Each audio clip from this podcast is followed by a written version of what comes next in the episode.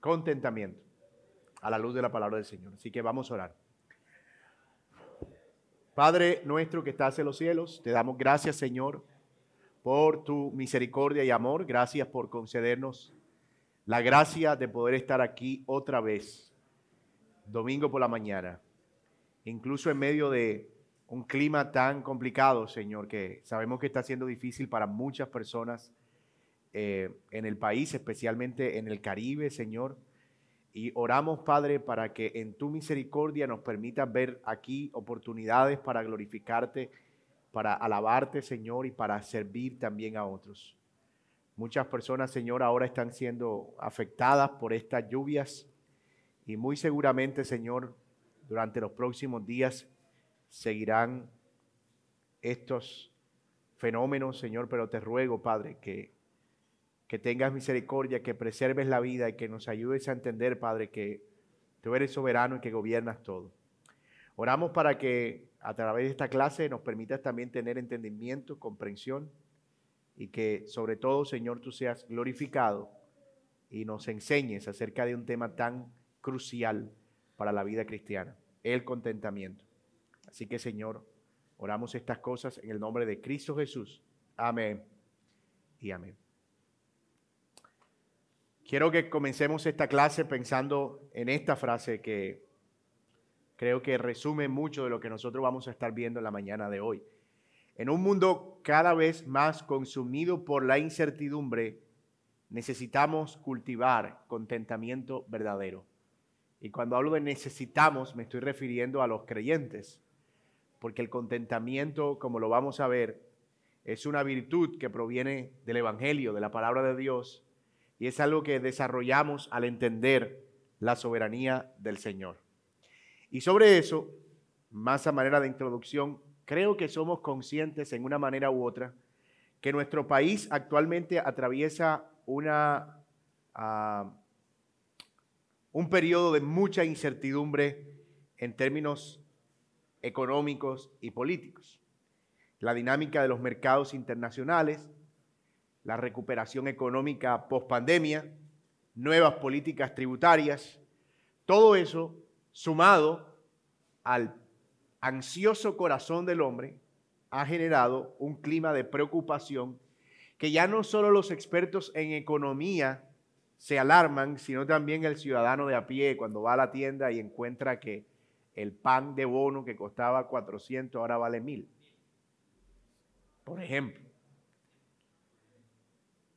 Y todo eso empieza a hacer que nos preguntemos qué va a pasar en el futuro. ¿Qué va a pasar con mi trabajo? Y el dólar, aunque no entendamos cómo es que eso afecta en términos concretos, la mayoría no entendemos cómo es que eso afecta directamente la economía de un país uno sabe que lo afecta. Y todo eso nos va generando, como decíamos, cierto sentido de incertidumbre, de preocupación. Los bancos han respondido subiendo las tasas, la banca central, y no parece avecinarse un futuro alentador. La pregunta es, y esperamos poder responderla a lo largo de esta clase, ¿cómo debe vivir el cristiano en momentos como estos? ¿Cómo podemos afrontar como creyentes momentos como estos? Y yo doy gloria al Señor que nos permitió venir a este tema un día como hoy. Y especialmente hablar de finanzas en una época como esta. Porque nosotros creemos que la palabra de Dios tiene una respuesta para todo. Y creo que tiene una respuesta acerca de cómo conducirnos en medio de la incertidumbre, de la necesidad, de la abundancia o de la escasez. Así que hay una convicción que nosotros necesitamos afianzar. Nuestro Dios es soberano y Él provee para sus hijos la abundancia, pero también la escasez, por lo que debemos estar contentos con lo que Él provea para nuestras vidas. Esa es la tesis que vamos a tratar de desarrollar en la clase de hoy. El contentamiento es clave para la vida cristiana. La falta de esa virtud nos lleva normalmente a pecados que deshonran al Señor y eso es una tentación continua, sobre todo por el materialismo imperante de la época. Yo no creo que exagero si digo que nuestra sociedad es una sociedad de consumo, pero una sociedad cada vez más materializada. la publicidad y el bombardeo que nosotros tenemos continuo. Así que nosotros nunca habíamos tenido una generación tan bombardeada de publicidad como la tenemos ahora. Y usted dirá, ¿y dónde? Bueno, la tenemos a menos de 50 centímetros de distancia todos los días. Si usted usa redes sociales o hace una búsqueda en Google o ve videos en YouTube o usa TikTok o usa Instagram, usted está siendo bombardeado por publicidad continuamente. Y un tipo de publicidad que tiene una segmentación particular porque está orientada específicamente a su criterio de búsqueda, a lo que ellos saben de usted, a cuáles son los videos que ve, a cuáles son...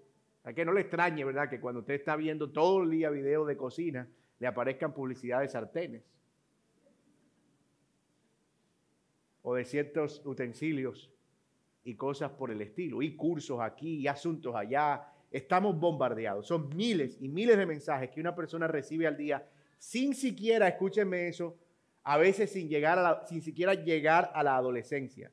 Y así es como vamos formando una generación cada vez más materialista y por supuesto cada vez más insatisfecha porque estamos creando también un paradigma de comparación. Estamos viendo personas que ven realizadas sus vidas a través de los videos que suben y dicen, yo no estoy ahí.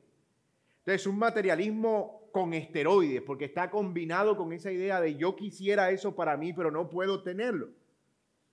Y tristemente, frente a toda esta incertidumbre, nuestros hijos pequeños están siendo bombardeados. Imagínate cómo será nuestra generación, unos 10 o 15 años, adelante, a este ritmo en el que vamos. Entonces, no solo tenemos una preocupación acerca de cómo creyentes debemos asumir una actitud ahora, sino cómo creyentes podemos invertir en nuestros hijos acerca de desarrollar eh, una convicción bíblica del el consumo y específicamente cómo respondemos a lo que tenemos y a lo que no tenemos. Debemos aclarar que el contentamiento no es conformismo. Uno de los pasajes más claros que nosotros vemos acerca de este tema está en Proverbios 30 del 7 al 10, no del 7 al 0, como dice la diapositiva. Dos cosas te he demandado, dice Salomón. No me las niegues antes que me muera. Mire la petición. Vanidad y palabra mentirosa aparta de mí. Esa es la primera. ¿Y cuál es la segunda? No me des pobreza ni riqueza manténme del pan necesario. ¿Por qué? ¿Por qué ese sentido de aparente conformismo? Bueno, él explica, no sea que teniendo mucho, me sacie y te niegue y diga, ¿quién es Dios? ¿Quién es Jehová? O, por el contrario, siendo pobre, vaya y robe o hurte y blasfeme el nombre de mi Dios. ¿Lo pueden ver? Hay una tensión, un equilibrio entre lo que deseamos tener, lo que queremos tener y lo que el Señor provee. Pero hay un llamado y es cómo respondemos nosotros a la forma en la que Dios provee para nuestras vidas de una o de otra manera. Otra realidad que nos muestra este pasaje es que a veces Dios provee riquezas y a veces Dios provee tiempos de escasez. Y nosotros también debemos entender que cuando estamos frente a una de esas dos situaciones, nuestro corazón sigue latiendo a la misma frecuencia que ha latido desde la caída de Adán, la frecuencia del pecado.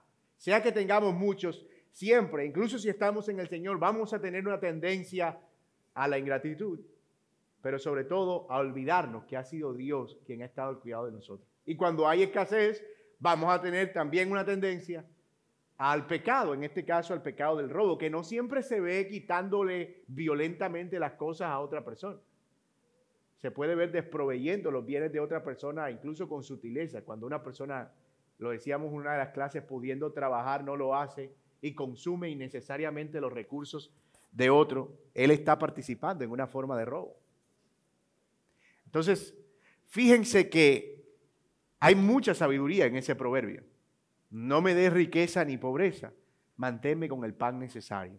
Y como decíamos hace un momento, esto no tiene que ver con conformismo, porque alguien dirá, wow, qué persona tan conformista. ¿Por qué? Porque el bombardeo continuo que nosotros estamos recibiendo es, todavía puedes estar mejor, todavía puedes tener más, todavía puedes ser más rico, todavía puedes tener más abundancia. Hace unos días yo recibí una llamada, yo no sé cómo consiguen los números, pero tienen un acceso increíble a información. Y me llama una muchacha con acento argentino y me dice, eh, señor Jacobis, ¿cómo está? Eh, muy enérgica ella, mi nombre es fulana de tal, estoy muy animada. Noto que usted dejó sus datos en una base, en una plataforma para que le hablemos acerca de inversión en la bolsa y Bitcoin y comprar monedas y cripto y cómo invertir y no sé qué. Sabemos que es una oportunidad los mercados. Y ella hablaba y hablaba y hablaba y hablaba y hablaba y como que se acordaba que estaba hablando con alguien. ¿Usted sabe de qué le estoy hablando? Y yo, sí, sí, yo sé de qué me está hablando. Y en un momento ella me dice, ¿está listo para invertir? Como que... Y, le digo yo, pero ¿cómo? ¿Quién te ha dicho que yo quiero invertir? Pero ¿cómo que usted no va a querer invertir? Es el mejor momento para invertir. Se avicina una crisis y no sé qué. Y hay que tener... No estaba enojada, ella estaba como exaltada, emocionadísima. Los entrenan para eso realmente. Y yo le dije, hay una razón por la que yo no voy a invertir. Y es porque tengo lo necesario y lo suficiente. Pero no le gustaría tener más. No. No me gustaría tener más. No puede ser. Es que no puede ser. Todos queremos tener un. Imagínense que usted se enferme y que usted le pase algo en el futuro. ¿Qué va a hacer de su familia? ¿Qué va a hacer de su.? Sí, me, he previsto de eso. He comprado algunos seguros de vida y estoy ahorrando o por lo menos invirtiendo en propiedades de valor ay, entonces, y esto y lo otro. Y, y es que el mundo no está preparado para gente que no vive a ese ritmo. Y en última yo le dije, mira, yo estoy contento con lo que tengo. Es lo que Dios ha provisto. Y en el futuro, Él sabrá qué habrá de proveer. Y ella como que entendió que yo era medio evangélico. Y ahí me dejó tranquilo. ¿Por qué, hermano?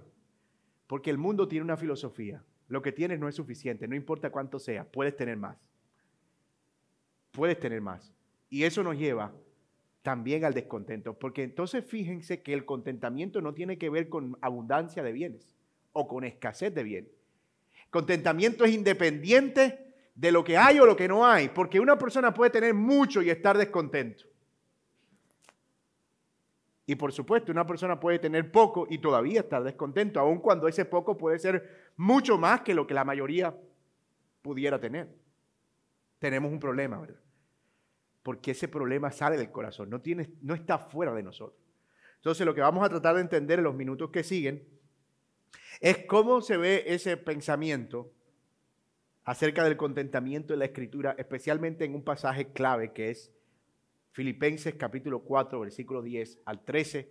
Y aquí vamos a usar esta lista de principios extraídos como en otros en otras clases del libro Finanzas Bíblicas del pastor Héctor Salcedo de Editorial Vida. Y yo quiero que vayan conmigo ahí a Filipenses capítulo 4 versículos del 10 al 13. Pasaje muy conocido, muy conocido.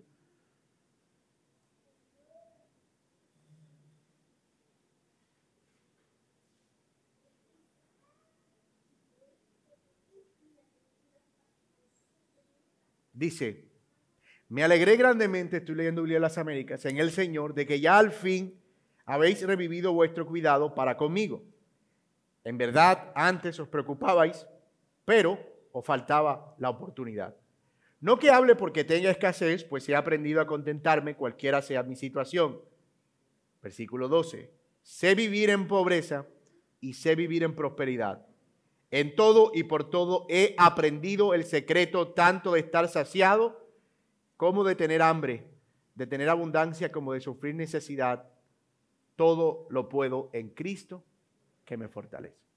Pasaje conocidísimo. Pablo está escribiendo aquí desde la cárcel a los hermanos de Filipo.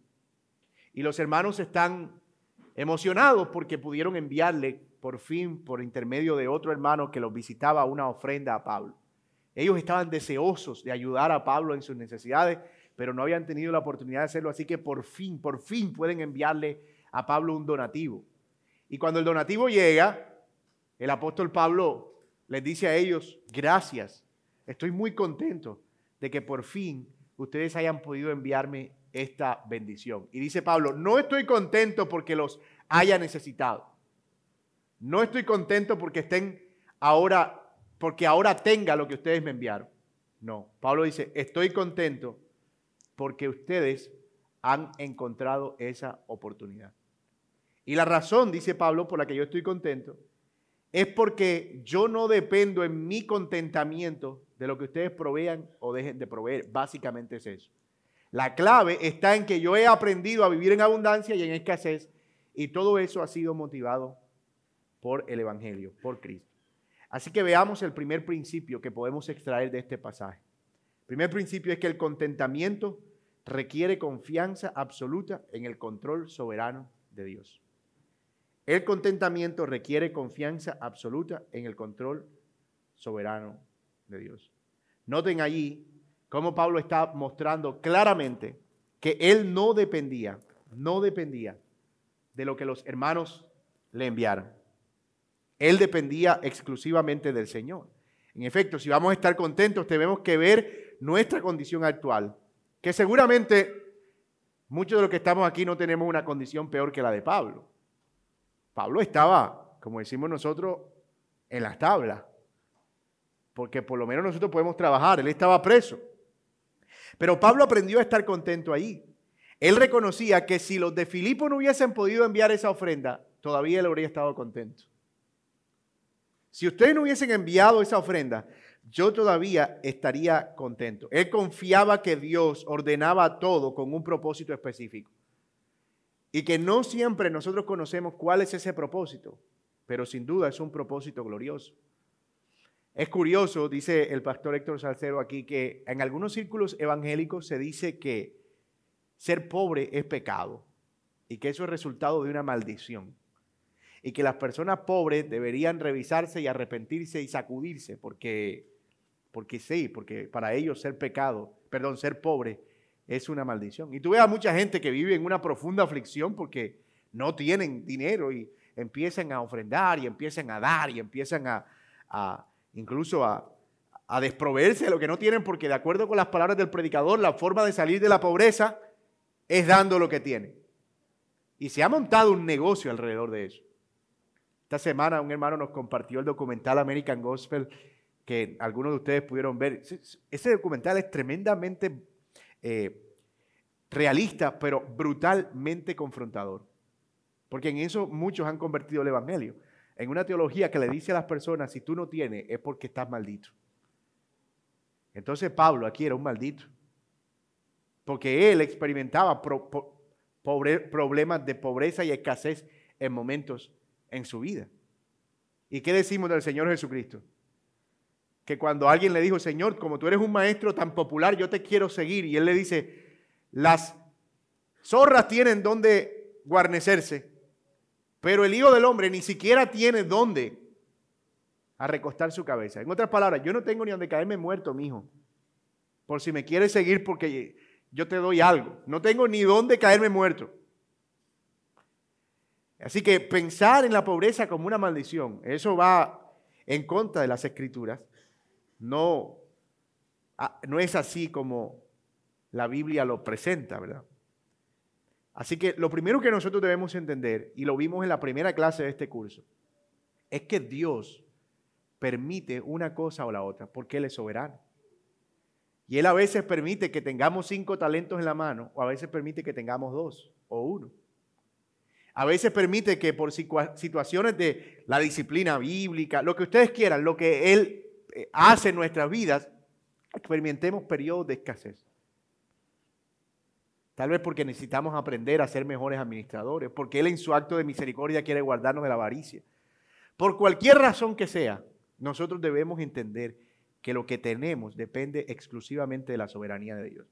El contentamiento requerirá que confiemos en el soberano control de Dios sobre todas las cosas y poder decir, en oración, Señor, gracias por todo, por lo que me has dado, pero también por lo que me has quitado. Tú sabrás por qué. Gracias. Eso es descansar en la soberanía de Dios. El contentamiento comienza ahí. Comienza entendiendo que yo no tengo el control de todo, que Dios tiene el control de todo. Cuando yo no entiendo eso, yo me frustro. Porque lo que estoy pensando es qué tengo que hacer, qué puedo hacer para mejorar esa situación y ahí es donde viene el pecado. Porque entonces voy y trato de, voy a hacerme este negocio aquí para tratar de arreglar esa situación, pero resulta que ese negocio es un negocio ilícito. O miento para obtener algún beneficio porque necesito salir de esa situación.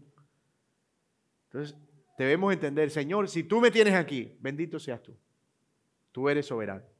A veces tú permites la abundancia, a veces la escasez. Finalmente todo está en tu control. Decía el doctor Arcía Sproul que si tan solo hay una molécula en el universo que esté fuera del control del Señor, Dios no es confiable para nosotros. ¿Cómo podríamos saber que Él puede cumplir todas sus promesas? Oh, mis hermanos, pero sabemos que toda la creación, que todo lo que existe en el universo está en el soberano control de Dios. Absolutamente en el control del Señor. Incluso la situación por la que atravesamos.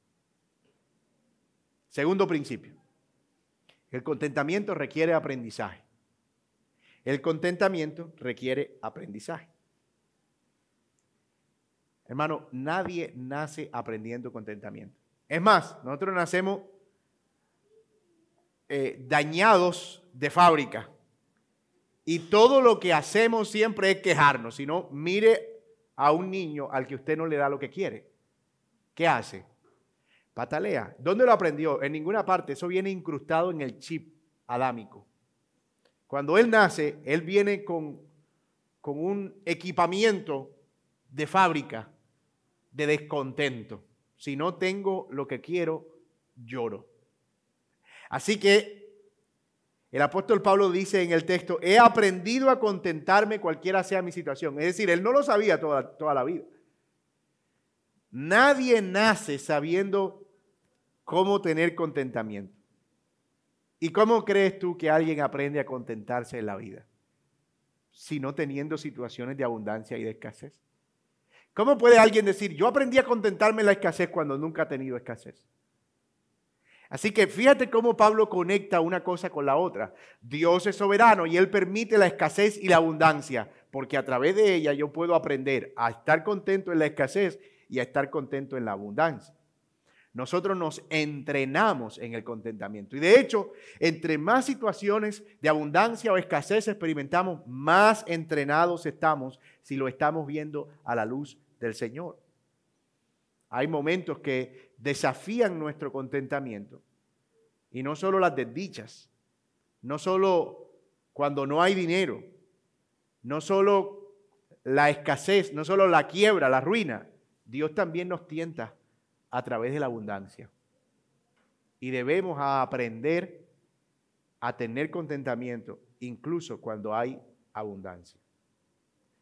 ¿Cuántas veces, hermano, el Señor permite bendiciones en nuestra vida? Y las bendiciones terminan apartándonos del Señor. Si es una persona, no tenía empleo y empezó a orar por un empleo. Y el día que Dios le dio el empleo, nunca más lo viste en la iglesia. ¿Por qué? Uy, no, estoy tan ocupado en ese empleo, estoy tan cansado, estoy tan agotado. Pero espérate, no era eso lo que tú sentías que necesitabas para la vida. Porque hermano, somos tan pecadores que podemos llegar a convertir las bendiciones del Señor en pecado para nuestra propia vida, combustible para el pecado en nuestra propia vida. El corazón piensa que necesita más, pero no es así. Si tenemos al Señor, tenemos un precioso y eterno tesoro. Los momentos que desafían nuestro contentamiento no son desdichas, son lecciones para aprender a estar, satisfechos en el Señor sin importar los bienes y posesiones que tengamos. A veces viene la situación difícil. ¿Qué es lo primero que decimos? Qué desgracia la mía. Cuando en realidad lo que podemos estar experimentando es una tremenda muestra de gracia del Señor para con nosotros. No necesariamente si estamos en Cristo, confiando en Él, nuestras desdichas son para lamento. Obviamente hay desdichas que vienen como resultado de la indisciplina y de la mala administración. Eso ya es otro tema. ¿Verdad? Una persona que apuesta y de repente embargó la casa y la apostó. ¡Qué desgracia la mía! Sí, eso es una desgracia.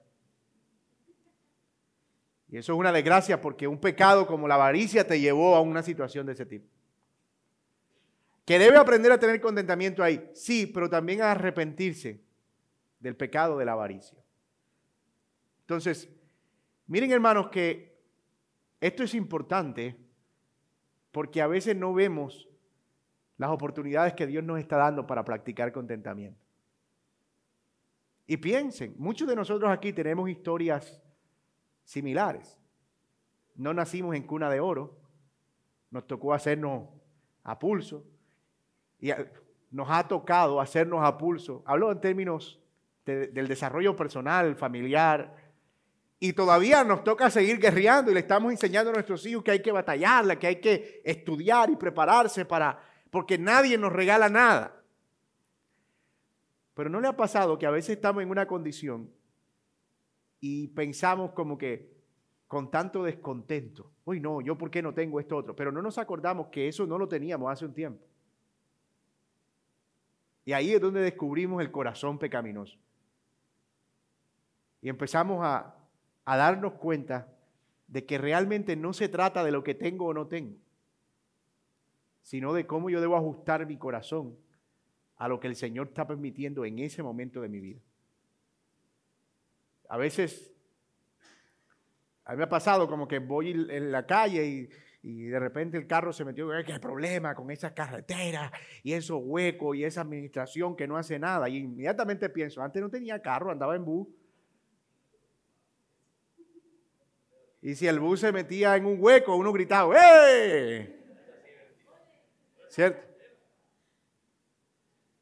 Y entonces surge la ingratitud porque porque pensamos como que si tuviera una camioneta con llantas más altas y una mejor amortiguación, no estaría sufriendo estos huecos. ¿Has visto tú el corazón pecaminoso? ¿Mm? Porque allá nos lleva, hermanos, nuestra ingratitud y nuestra falta de contentamiento a creer que siempre vamos a necesitar más cuando es que no, no siempre hemos tenido eso. Y de nuevo, yo no estoy hablando de una actitud conformista frente a la vida. La próxima clase vamos a hablar acerca del ahorro y cómo debemos ser previsivos acerca de nuestro futuro. Y la Biblia nos manda ambas cosas, a ser previsivos, pero también a tener contentamiento con respecto a lo presente, especialmente porque cada circunstancia nos va enseñando algo acerca de eso. El tercer principio, el contentamiento requiere estar satisfecho con lo poco. Mire lo que dice el texto. Sé vivir en pobreza. Por favor, subrayen ese pasaje. Sé vivir en pobreza. Porque yo sé que uno no quiere eso. Señor, yo no quiero aprender a vivir en pobreza porque yo le tengo miedo a la pobreza. Pero Pablo dice, yo aprendí a vivir en la pobreza, pero también en la prosperidad.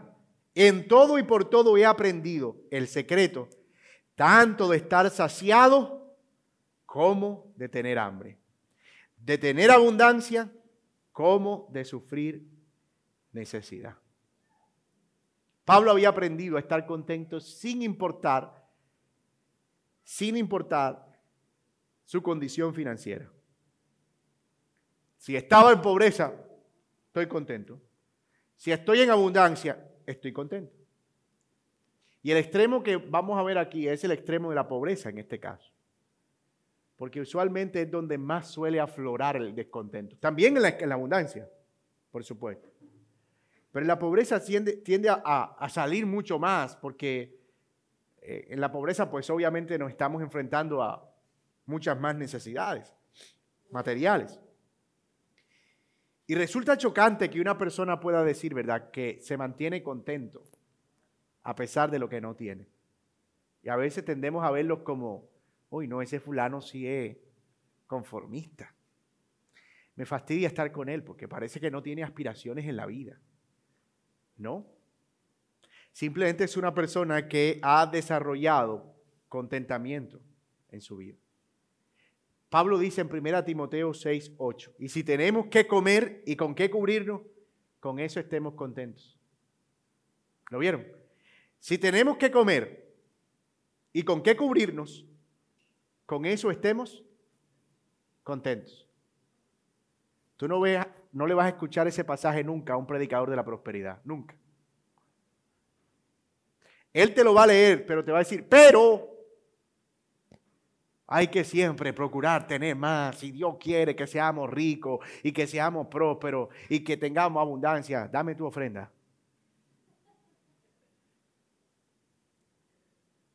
Pero el texto dice, y esto no son palabras de Pablo, él está usando las palabras del Señor Jesucristo en Mateo, en el capítulo 6, en el Sermón del Monte. Cuando el Señor dice, no se afanen por si hay para una cosa o la otra, o no se apuren por añadir un codo a su estatura, no podrán cambiar la realidad. Si ustedes tienen sustento y abrigo, estén contentos, estén tranquilos. Muy poco era suficiente para Pablo. Con sus necesidades básicas cubiertas, el apóstol podía decir, estoy contento. Por supuesto, es más fácil estar contento en lo poco si eres soltero, como Pablo, ¿verdad? Porque evidentemente es más fácil estar contento solo que estar contento y tener a otros cuatro contentos. ¿Cierto? Pero, sin duda, Dios, hermanos míos, es cuidadoso de las necesidades de sus hijos. Yo no sé si le ha pasado a usted alguna vez, pero a veces en necesidad uno dice como que, pensando en el día de mañana, Dios mío, ¿y yo cómo voy a hacer para comer mañana? ¿Y de dónde va a salir? Y uno empieza a angustiarse y el niño, ah, ya, mi hijito, ah, coge aguapanela, ay, Señor, ¿qué va a pasar? Y al día siguiente uno no sabe de dónde, pero hay. Y llega la noche y está uno otra vez, ay Señor. Pero, pero al final el Señor termina cuidando de nosotros de una o de otra manera. Y uno empieza a darse cuenta que la queja termina siendo innecesaria. Porque no resuelve nada. Sí, yo nunca he visto a alguien que quejando se haga descender pan del cielo. Nunca. Por el contrario, trae amargura y produce descontento.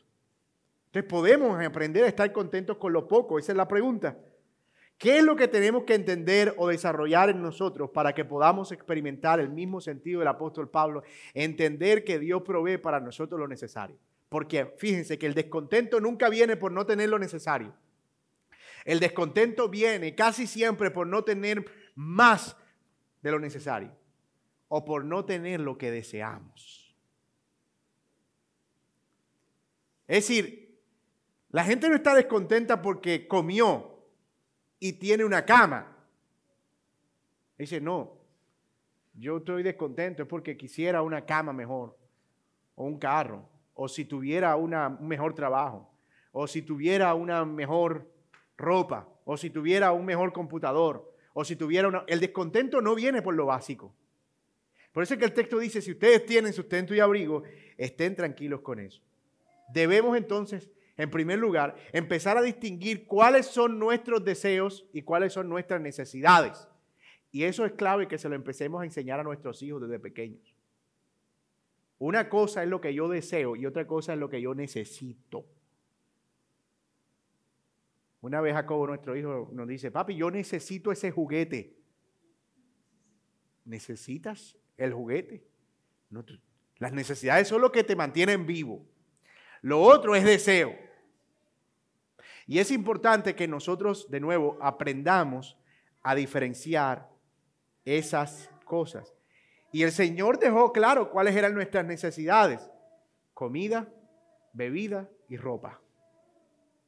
Teniendo con qué cubrirnos, teniendo que comer y teniendo que beber. Necesidades básicas para la vida. Obviamente eso es extensivo. Teniendo con qué cubrirse no solo es la ropa, sino teniendo también dónde dónde estar, especialmente para épocas como estas. Y es posible que hoy en día haya muchas más cosas necesarias para el diario vivir que es. Alguien dirá, uno necesita el fluido eléctrico, uno necesita internet para vivir, uno necesita un celular. Tú has oído eso hoy. Hoy en día, dice el que, eh, oye, ¿y ese teléfono? Uy, está increíble. ¿Cuánto te costó? No, tú sabes que el teléfono hoy no es una, un deseo, eso es una necesidad. ¿Cierto? Ya uno como que, no, tú sabes que ya uno hoy un teléfono, y depende desde dónde lo mires, puede que sí, pero para una persona que vive en el campo, por ejemplo, donde no hay acceso a nada, en realidad no es una necesidad vital. Entonces esas necesidades pueden variar y eso es entendible de acuerdo con el contexto. Algunas cosas pasan de deseo a necesidad rápidamente, pero nosotros debemos entender, conociendo cuál es nuestro contexto, qué son esas cosas que consideramos necesarias y qué son esas cosas que consideramos deseo. Y eso nos va a ahorrar muchos problemas. Ahorita al final vamos a ver cómo aplicamos el contentamiento a, a las compras, especialmente que es uno de los o a los bienes materiales, que es una de las áreas en donde más descontentos solemos estar. Pero por ahora, miren eso, es importante aprender a discernir qué es realmente una necesidad y si la tengo cubierta o no, y debo dar gracias por ello y estar contento. Esta necesidad está cubierta, Señor, gracias. Segundo lugar, en ocasiones mis deseos no son de más cosas, sino de cosas mejores. A veces no deseamos más cosas. A veces lo que deseamos son cosas mejores. Queremos más calidad. Y a veces puede ser que eso sea un deseo espontáneo, muy rara veces, pero otras veces es un deseo comparado. Queremos cosas mejores porque fulano tiene lo mejor. O a veces simplemente porque creemos que eso nos da estatus. Quiero algo mejor porque eso me ayuda a que otros me vean mejor. Y allí empieza a trabajar el descontento. Debemos otra vez volver al Evangelio. Y recordar dónde está nuestra identidad. Y que no somos definidos por las cosas que poseemos o que no poseemos. Entonces debemos aprender a identificar eso. Por ejemplo, a muchos, y me incluyo, nos gusta la carne de res. Si tiene gordito en el borde, mejor. Y si el corte es grueso, pues perfecto. Pero, especialmente por este tiempo, usualmente es mucho más costosa que el pollo. ¿Cierto? O que la carne de cerdo. Así que ahí yo debo empezar a aplicar contentamiento. Porque entre otras cosas, allí una cosa, allí algo se convierte en un deseo. Y no es que yo no voy a nunca voy a comprar carne porque el pollo es más barato. O sea, tampoco debemos llegar a ese punto, ¿verdad? Si no se trata más bien de que mi necesidad, ¿cuál es? Alimentarme de proteína. Esa es mi necesidad. En ese momento, mi necesidad. Y si yo lo que debo estar en ese momento es cubriendo una necesidad, es decir, si tengo una opción entre cubrir una necesidad y cubrir un deseo, mi necesidad es cubrir proteína, mi deseo es comer carne blanda con bordecito en el, en gordo en el borde, yo voy a tener que decidir por la necesidad, por cubrir la necesidad en ese momento. Por lo que mi presupuesto me permite en ese momento. Y debo estar contento, debo ser agradecido con eso. El puritano Jeremías Barrows, lo pronuncié bien, mister, dijo, Qué estúpido es esto, que por no tener lo que quiero, no disfruto lo que tengo. Hay un gran contenido de estupidez en el corazón descontento. Gracias, Señor Jeremiah, por su honestidad. Porque en realidad así es como se ve el descontento. Impide que nosotros disfrutemos de lo que tenemos, porque siempre estamos comiendo, pero mirando el plato del otro.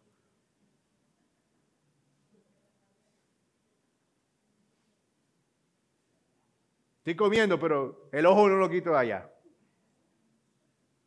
Y no disfruto lo que tengo. ¿Por qué? Porque estoy más enfocado en lo que tengo. Ahora, aquí conviene que nos hagamos algunas preguntas. ¿Estoy diferenciando yo una necesidad de un deseo? ¿Y cómo estoy lidiando con eso? Estoy en la capacidad de preguntarme qué es una necesidad y qué es un deseo para mí. Debemos entender que Dios ha prometido suplir, oigan esto, nuestras qué, no nuestros. Voy a decir eso otra vez porque parece que como que eso no encajó muy bien. Dios ha prometido suplir nuestras, no nuestros ahora vamos a decirlo para nosotros, para nosotros. Dios ha prometido suplir mis, no mis. Gracias, Señor. Amén. Gracias, Señor. Amén. ¿Dónde dice eso? Mateo 6, 23. Porque los gentiles buscan ansiosamente todas estas cosas, pero el Padre sabe que ustedes necesitan todas estas cosas. Así que busquen primero su reino y su justicia y todas estas cosas. ¿Cuáles cosas? Las que ustedes necesitan o serán añadidas. Y a veces Dios en una expresión de su bondad nos permite tener la provisión, la vida y la salud para poder disfrutar lo que deseamos y eso nos lleva al gozo y al contentamiento y a la gratitud, perdón, al gozo y a la gratitud. Pero eso es un añadido al contentamiento. El contentamiento viene por saber que mis necesidades están cubiertas por el Señor y yo estoy contento con eso.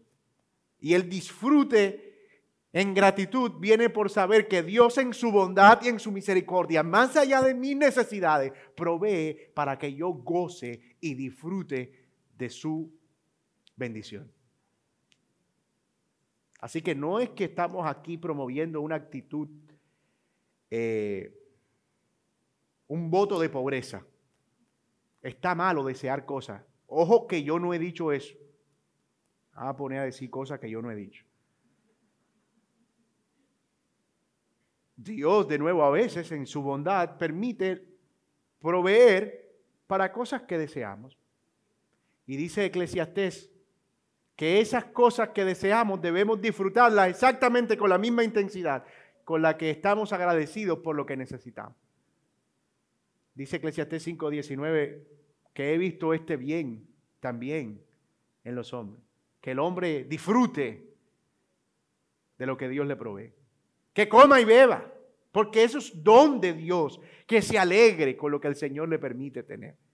Así que no hay ningún pecado en que nosotros deseemos cosas de manera legítima y disfrutemos de ellas. Que por lo que sí, tú no estás en una encrucijada entre lo que necesito y lo que deseo, porque Dios ha provisto y puedes comprarte el pedazo de carne con el bordecito gordo y tirártelo en una parrilla, nada más con sal. Bendito Dios, ¿cierto? Bueno, ustedes quieren que yo les hable de pescado, entonces no. Carnecita está bien, ok, carnecita. No hay problema, Señor, gracias. Pero mi contentamiento no está ligado a eso. No tiene que ver con si mi deseo está cubierto o no. El contentamiento tiene que ver con si mi necesidad está cubierta o no. Y el Señor ha prometido cuidar de nuestras necesidades por lo que siempre podemos estar contentos. Ahora bien, me encanta esto y quiero usar lo que usa el pastor eh, Héctor Salcedo aquí. En el versículo 4 del capítulo 37 hay un, de Salmos, hay, un, hay una verdad que es muy popular, ¿verdad? Deleítate a sí mismo en el Señor y qué? Y Él concederá las peticiones de tu corazón. Voy a leer textualmente al pastor Héctor. Dice, suponer que este versículo es un cheque en blanco para recibir lo que de Dios, todas nuestras peticiones, es una mala interpretación. Está claro que se trata de una promesa condicional y depende de que nuestra delicia esté en el Señor. Cuando eso es una realidad en nuestra vida, entonces nuestras peticiones serán iguales a las de Dios y por tanto no serán concedidas.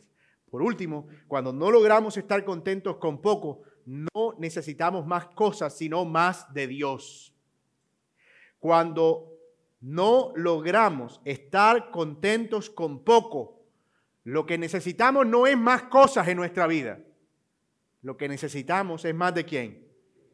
De Dios.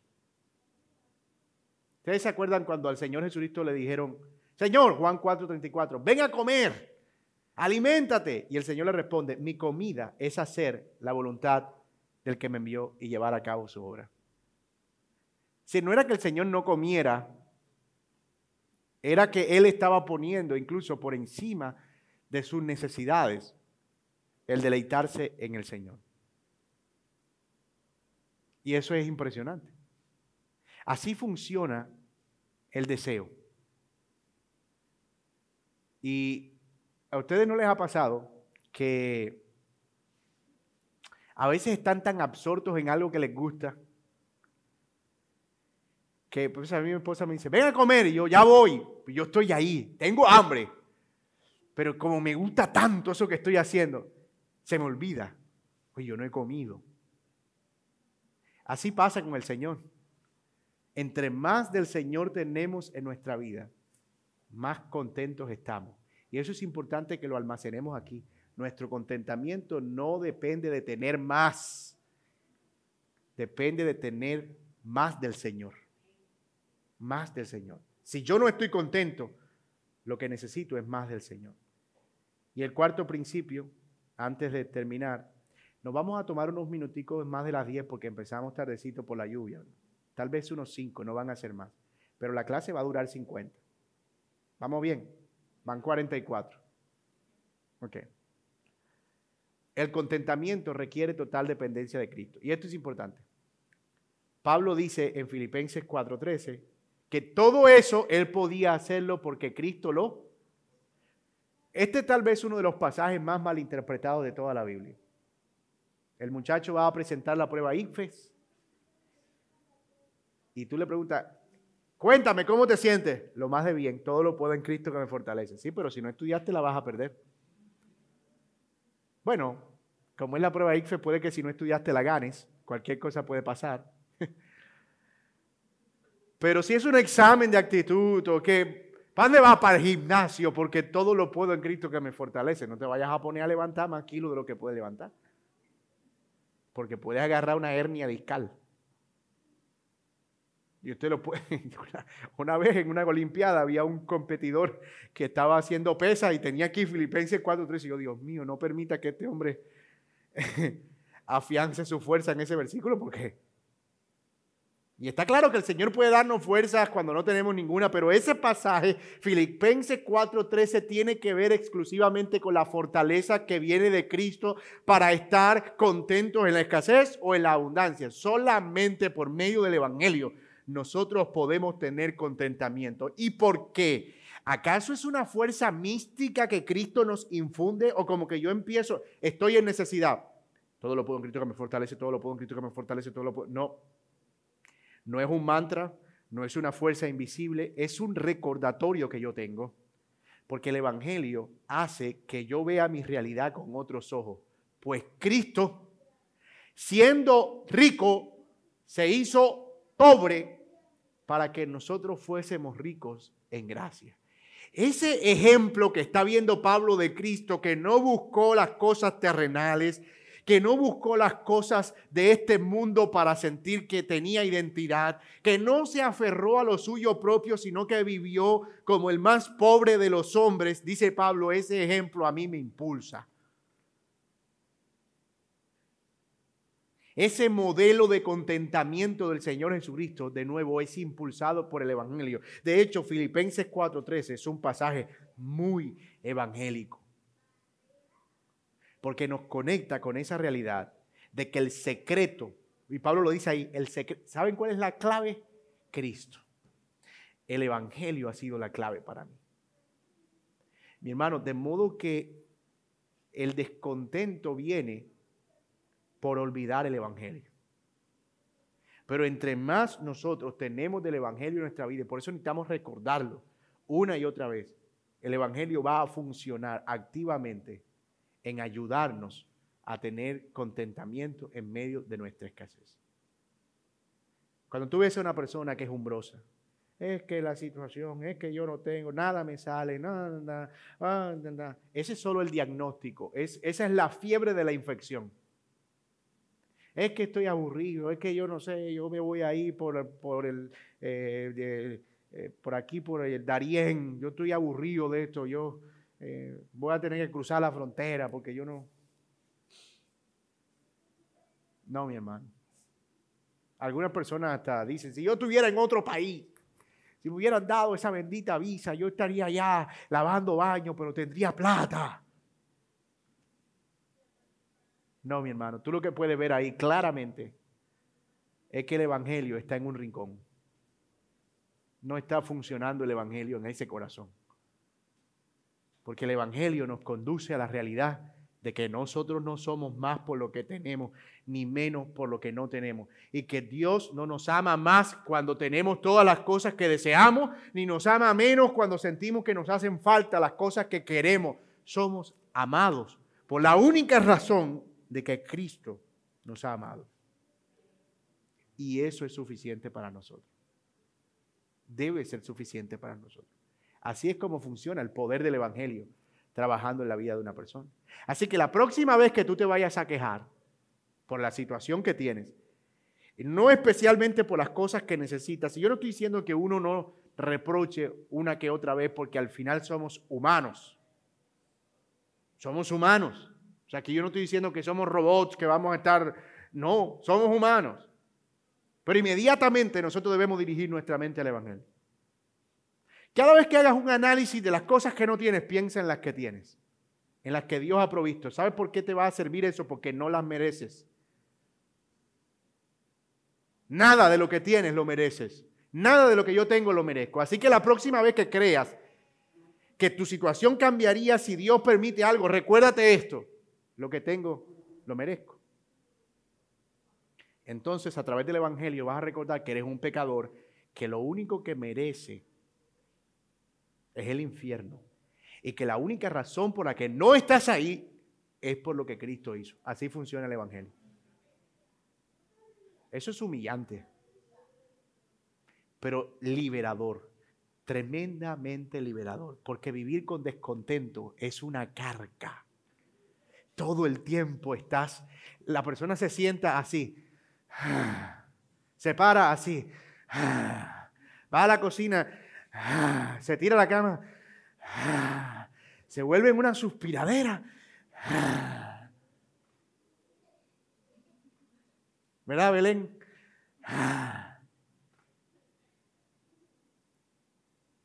Hermano, ¿quién vive así? La vida se vuelve amarga, fatídica, como que todo pierde sentido. No disfrutamos lo que deberíamos disfrutar. Y empezamos a tener descontento incluso con aquellas cosas que el Señor provee como un regalo ahí en nuestra cara. No. ¿Por qué? Porque yo quiero eso. Y nos empezamos a ver, como decía el puritano Barro, como, como con gran estupidez. Y esa palabra espero que no se entienda en el concepto, contexto del insulto, sino en el contexto de los insentidos. Cuanto más valioso es Cristo para nosotros, menos buscamos en este mundo nuestro contentamiento. Me encanta esa frase.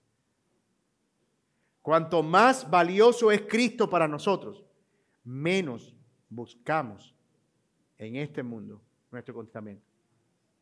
Hay un cántico que no lo hemos cantado aquí, pero a mí me encanta porque es muy meditativo, contemplativo. Creo que lo canta Sara Jerez, dice, dame a Cristo, dame a Cristo, nada más deseo yo. Dame a Cristo, dame a Cristo, dame a Cristo. Nada más deseo yo. Y hermanos, esa debe ser nuestra oración. Señor, dame a Cristo. En medio de mi necesidad, de mi escasez, dame a Cristo. Eso es todo lo que necesito para yo estar contento. Dame a Cristo. De paso, una forma práctica de hacer eso es, si estamos un sábado por la mañana con ansiedad oramos, Señor, mañana, cuando cante, dame a Cristo. Cuando se predique la palabra, dame a Cristo. Señor, cuando ore, dame a Cristo. Cuando lea la palabra, dame a Cristo. Ayúdame a verlo, Señor, porque no lo estoy viendo claramente y eso me está angustiando. Estoy ansioso, no estoy contento. Dame a Cristo. Mis hermanos, me encanta que podemos tener a la luz de la palabra el diagnóstico, pero también la medicina.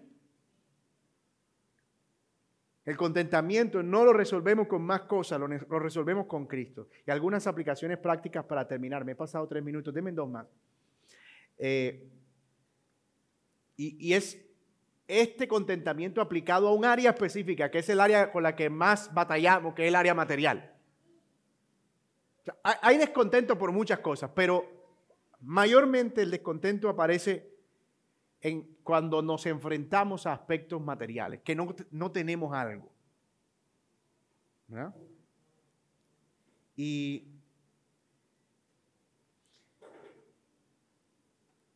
yo no sé si le ha pasado, pero una vez, hace algunos años, yo tuve la oportunidad de salir del país y estuve hospedado en una casa.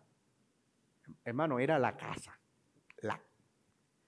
Hermano, uno no quería sentarse en el mueble porque uno sentía como que estaba arruinando una obra de arte. Era como que el colchón era mágico. O sea, uno como que todo era perfecto, limpio. El baño era una cosa que uno no quería bañarse, quería tomarle una foto. ¡Wow! Y se acabó el viaje y yo llegué a la casa, ya colchón duro, mueble viejo, eso. Mire ese baño, no, estoy aburrido de esta casa. Vamos a tener que... Yo no me había dado cuenta, pero fíjate cómo estaba trabajando. ¿Ah? No, no, la esposa siempre ha estado linda. Eh, pero es, una cuestión como de que a veces como que estamos viendo otras cosas y estamos bombardeados por otras cosas y luego vemos lo que tenemos y decimos, uy, no, definitivamente necesitamos comprar. No, hermano, y, y, como ahora estamos, estamos bombardeados con publicidad y tanta cosa, creo que necesitamos aplicar la vacuna del contentamiento. hay una prueba que es muy conocida, que de hecho se ha hecho popular creo que por este libro y antes por una conferencia que el pastor Héctor dio, que se llama La prueba de la compra, que es hacernos como algunas preguntas de diagnóstico cuando vamos a comprar algo, especialmente la prueba del contentamiento. La primera pregunta que debemos hacernos es, ¿necesito lo que voy a comprar? Muchas de las cosas que queremos no pasan esa pregunta. Especialmente si tú estás ahí y estás viendo anuncios de Alibaba. Que Alibaba te muestra la esponja que lava yo no sé qué y del otro lado no sé qué cosa. Que tienes el, mueblecito que se reclina y se convierte en no sé qué. Y uno dice, ay, mira eso. ¿Cierto? Entonces, la primera pregunta ante la prueba de la compra es, ¿la necesito? Y eso nos va a ayudar a hacer un diagnóstico, si es un deseo o una necesidad. Obviamente, algunas veces vamos a comprar cosas que todos hemos comprado cosas que no necesitamos, especialmente si hemos ido a Dollar City recientemente.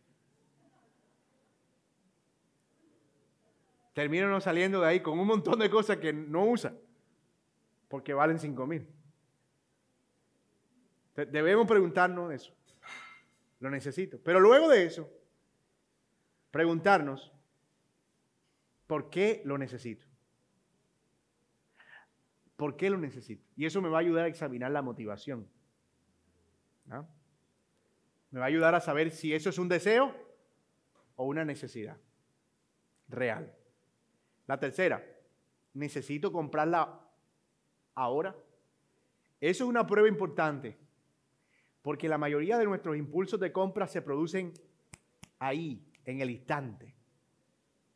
Es que está con el 25% de descuento, sospecha siempre de eso. Es que si pago con la tarjeta me queda en tanto, sí, pero vas a tener que pagar cuota de manejo e intereses. Saca la cuenta. ¿Verdad? No, pero es que tiene que ser ya, ya, ya. Verá, la gente que vende sabe de eso y trabaja con la adrenalina, porque lo que se produce en el cerebro cuando ve el, el la, banda de promoción por tanto tiempo es, es que se libera una sustancia química, dopamina, que ah, intensifica la ansiedad. Y esa dopamina está ahí trabajando y cuando ve promoción válida hasta el 30, hasta el 30, hasta el 30, eso hay que comprarlo, es hasta el 30, hasta el 30. Y el tema con la dopamina es que ella se gasta cuando la necesidad se suple.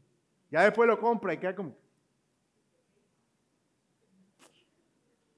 Es cuando pasa por el frente de otro almacén y lo ve más barato. No compro más ahí.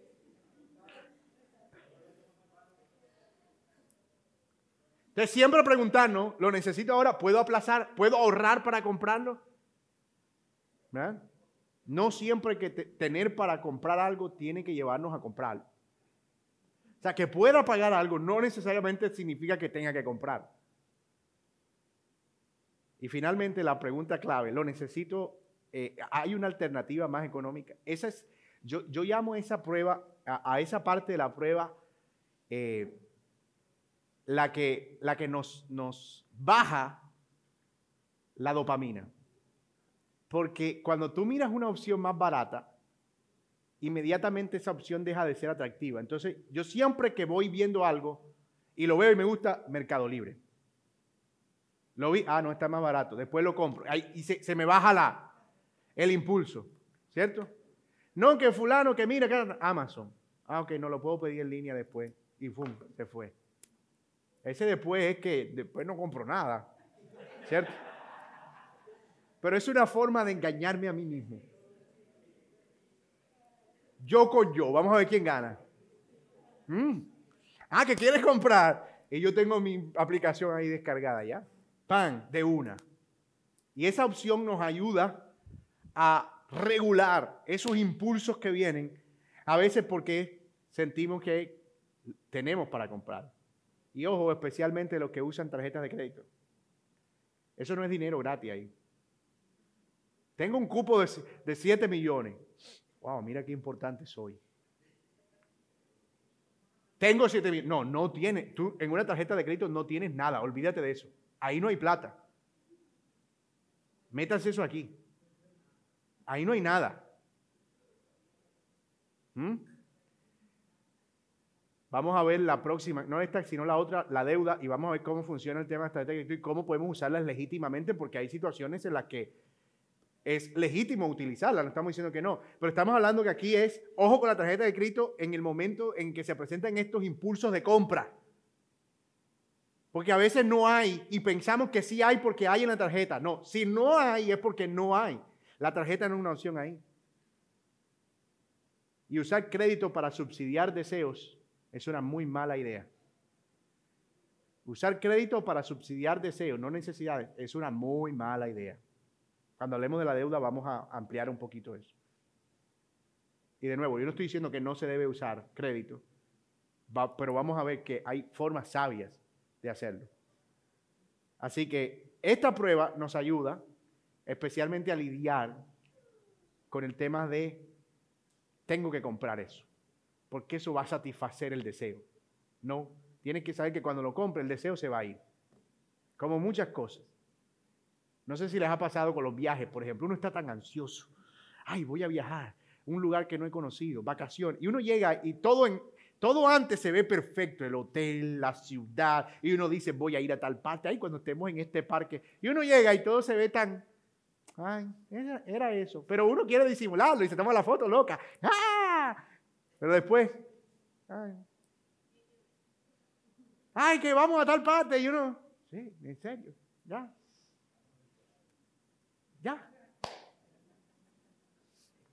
Así funciona.